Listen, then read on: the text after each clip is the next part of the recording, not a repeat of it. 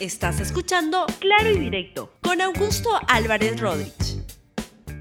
Bienvenidos a Claro y Directo, un programa de RTV. Hoy quiero comentarles sobre algo de lo cual la gente no habla mucho, pero es importante, la elección que viene el 26 de enero que les quiero comentar que va a ser la gran encuesta para el año 2021. Les explico por qué. En el Perú están pasando muchas cosas en estos días. Y si uno ve la, la agenda noticiosa, la atención del mundo político, de lo que queda del mundo político, uno ve que, por ejemplo, hay un gran debate sobre la demanda ah, competencial que se va a resolver en el Tribunal Constitucional. Ahora se va a comenzar a ver el 14 de enero próximo. Iba a empezar el día de ayer, pero a última hora hubo una, una propuesta de tres de los magistrados, que son Sardón, Blume y Ferrero, que pidieron postergar un poquito hasta el 14 para empezar a discutir el tema porque quieren enterarse, quieren leer bien ah, la, la, ponencia que ha presentado el magistrado Ramos.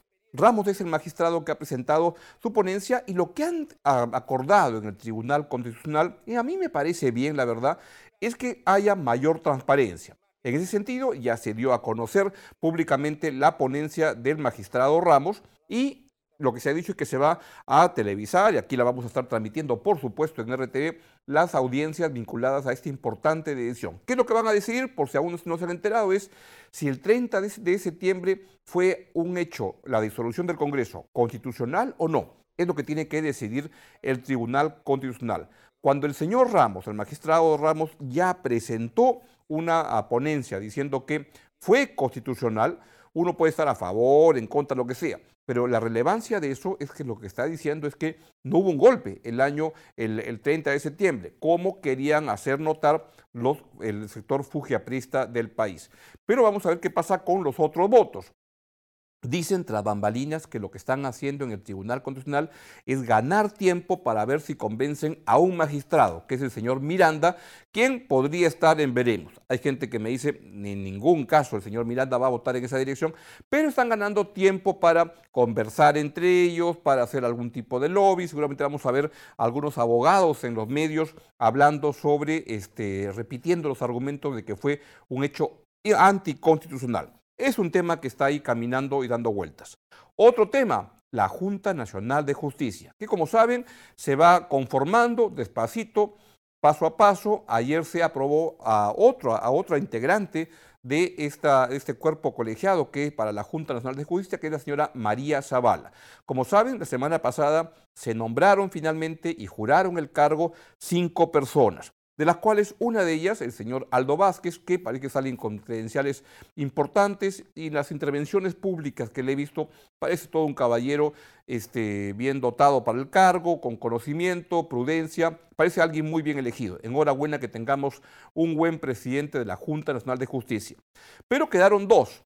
Una es la señora María Zavala y otro es el señor Marco Falconi. Ayer y las objeciones eran cuáles? Que habían tenido una conversación telefónica con Inostroza, algunas. Hay quienes objetan eso. Yo la verdad creo que hay que explicar y demostrar qué es lo que han conversado con Inostroza, porque si es que conversar con Inostroza era un delito, pues nos quedamos sin Corte Suprema. Todos deberían irse a sus casas porque habrán conversado y bajo esa lógica también podrían acabar investigando a los establecimientos de Rápido Globo, porque en algún momento habrá llamado y Nostroza por teléfono a Rápido Globo, entonces también van a ser este, metidos en el asunto. Creo que hay que entrar con cuidado a saber de qué hablan y lo que ha dicho la señora eh, Zavala ayer me pareció la verdad razonable, lo que dice es que es un compañero de promoción de la universidad, que lo llamó para felicitarlo y todo eso. Y Falconi también ha dado sus explicaciones. En ambos casos, además miren, el presidente del Comité Especial de eh, Elección de eh, los miembros de la Junta Nacional de Justicia, el señor, el defensor del, del pueblo, también tenía conversaciones con el señor Inostroza. Por tanto, hay que ver de qué hablan antes de acusar tan, tan fácilmente. Pero lo de Falconi entonces ayer se decidió nombrar a la señora Zavala y hay seis integrantes, ella va a jurar el cargo el día de hoy. Algunos están muy molestos, como Zoraida Ábalos, que como desplante ha dicho que ella no va a asistir a la juramentación de este, esta nueva integrante, pero en fin, va avanzando y falta un cargo disponible donde lo que están objetando ahora es que Marco Falconi logró eh, esta elección en, los puntajes porque hay una controversia sobre si el servicio militar que hizo y estuvo en el colegio militar en el norte del país este, eso cumple como para hacer servicio militar, de manera que le agrega un 10% en su puntaje. Si eso no se lo convalida, Falconi va a quedar fuera de este grupo. Segundo tema que va avanzando. El otro gran tema es el del juicio de la, prisión preventiva a Keiko Fujimori. Un juicio es una mala, mala manera de llamarlo, es un pedido que ha planteado la Fiscalía, el señor José Domingo Pérez, el fiscal Domingo Pérez, nuevamente para darle una nueva prisión preventiva a Keiko Fujimori, aduciendo que hay nuevos elementos y todo eso. La defensa está argumentando que no, pero es un gran tema que se va a decidir en algún momento en los días siguientes. Entonces, toda la atención pública está centrada en, ese, en esos elementos. Sin embargo, aunque no nos hayamos dado cuenta muchos, o en el país no es tan caliente el tema, hay una elección parlamentaria para el 26 de enero. O sea, ahorita nomás en dos semanas ya vamos a ir a votar y la mayor parte de la gente no está enterada ni por quién va a votar y es más, creo que le interesa un pepino ir a votar. Y uno puede especular por qué, qué es lo que puede haber pasado para que la gente no esté tan interesada. Me da la impresión que la gente lo que quería era despedir al anterior Congreso porque estaban hartos de los congresistas pero que hay un desánimo general muy grande de los ciudadanos de creer que nada va a cambiar en el Congreso y por tanto por esa razón no le toman interés. Pues yo los invito a que comiencen a tomar interés porque el Congreso tiene que cambiar. Hay una gran, gran tarea por delante que ojalá se pueda este, llevar a cabo. Pero eso depende de que elijamos con cuidado y elijamos buenas personas para ir al marco, más allá en función de su preferencia. Usted puede ser derechista, izquierdista, centrista, prista, fujimorista. Voten con cuidado, piensen bien su voto, elijan bien a la persona, pero primero piensen en el partido, en qué partido vale la pena, porque ustedes pueden estar votando por un partido pero y estar metiendo ahí adentro porque les gusta una, una, una persona de, esa lista, pero no darse cuenta que al votar por un, este, este, una lista está ayudando a que todos o varios puedan entrar. Vote con cuidado, entonces elija su partido y dentro de cada partido elija, si le parece, las mejores personas que usted crea convenientes. ¿Por qué es tan importante esta elección, aunque a los peruanos no nos genere mucho interés?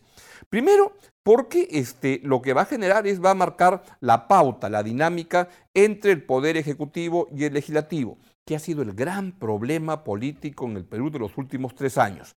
Esto va a marcar una nueva pauta y uno se pregunta es, ¿qué tipo de mayoría van a haber? Pues parece que ningún partido va a tener mayoría fuerte como ocurrió con el Fujimorismo en los últimos tres años. Vean algunas de las encuestas que se han hecho, y hay dos que se han hecho hasta el momento, una, una por una. ¿Cuál me sueltas primero, Rubí? A ver, está la de Ipsos.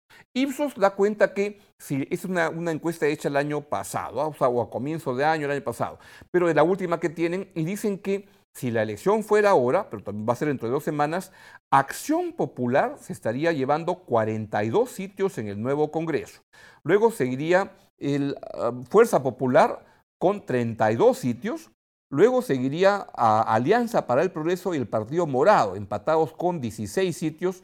Somos Perú sacaría nada menos que 12 sitios y el Frente Amplio obtendría 12 posiciones. Vamos ahora a la encuesta del IEP, que es con la que trabajamos acá en el grupo la, la República, y lo que indica a IEP es, de acuerdo a la encuesta que hicieron, es que otra vez Acción Popular sería la primera mayoría con 39 sitios en el Congreso, tres menos de lo que marcaba Ipsos.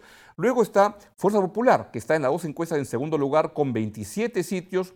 Alianza para el Progreso tendría 17 sitios, el Partido Morado 16, el APRA, miren, vean, 12 sitios, Somos Perú 11 y el Frente Amplio tendría 8 sitios.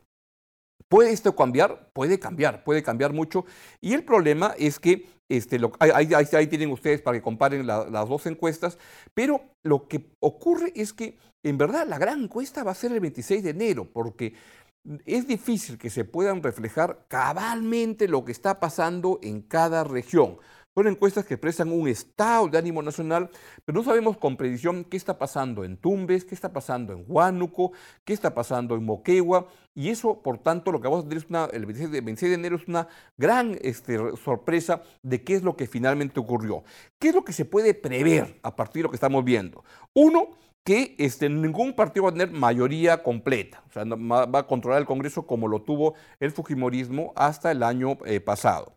Segundo, que va a primar, parecería, un espacio de centro donde estarían Acción Popular, APP, Alianza para el Progreso, y el Partido Morado, que podrían estar coincidiendo en ideas, etcétera, como un gran espacio. Parecería que la izquierda no va a alcanzar una votación importante, tuvo 20 posiciones en el anterior Congreso, ahora está entre 11, 12 por ahí, y dentro de la izquierda es este, el partido de Marco Arana, ah, el que va, va Frente Amplio avanzando más, el de este, Junto por el Perú no está avanzando mucho, no aparece por lo menos en las encuestas. El APRA en alguna encuesta aparece más o menos bien, en la otra no aparece bien, y es por ahí que podría estar, estar ocurriendo las cosas. Pero insisto, esto va a cambiar mucho en las siguientes dos semanas y vamos a ver qué es lo que ocurra. ¿Por qué es tan importante la elección del 26 de enero? Primero, porque va a definir qué tipo de Congreso tenemos con respecto a, la, en la relación con el Poder Ejecutivo. Segundo, estoy seguro que van a aparecer nuevos liderazgos en el Congreso, la gente va a ver algunas personas nuevas y le va a prestar mucho interés, por tanto, va a marcar algún tipo de recambio generacional. Y lo tercero, porque creo que la gran encuesta eh, para, la, elección presidencial del año 2021 va a ser la encuesta que se va a hacer en la elección del 26 de enero. Es decir, lo que marque el resultado electoral parlamentario va a ser como un termómetro importante de por dónde va el ánimo nacional pensando en la elección presidencial del próximo año, del año 2021, que es donde creo que está todo el interés de los partidos políticos y tema del cual voy a hablar seguramente mañana aquí en Claro Directo.